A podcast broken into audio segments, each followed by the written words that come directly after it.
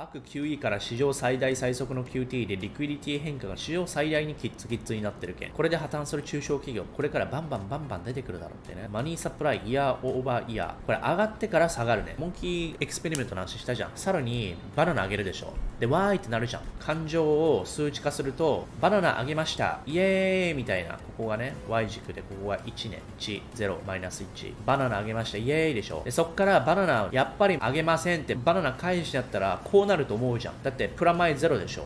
バナナあげます。バナナをやっぱり返してください。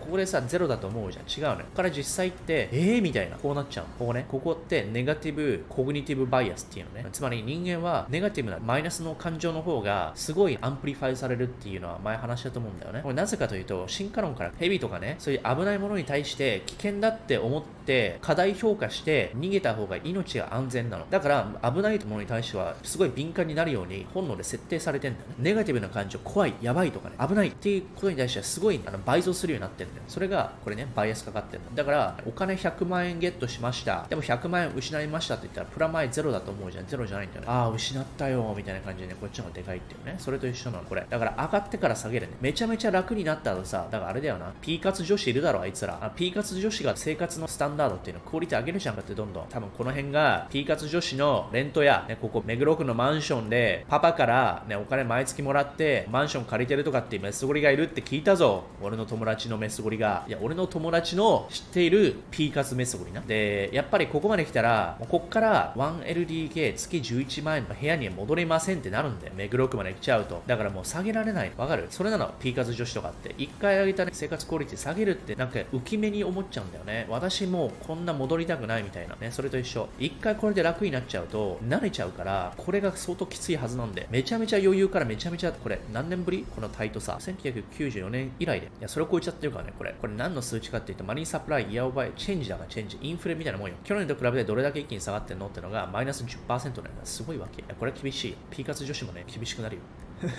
何の話や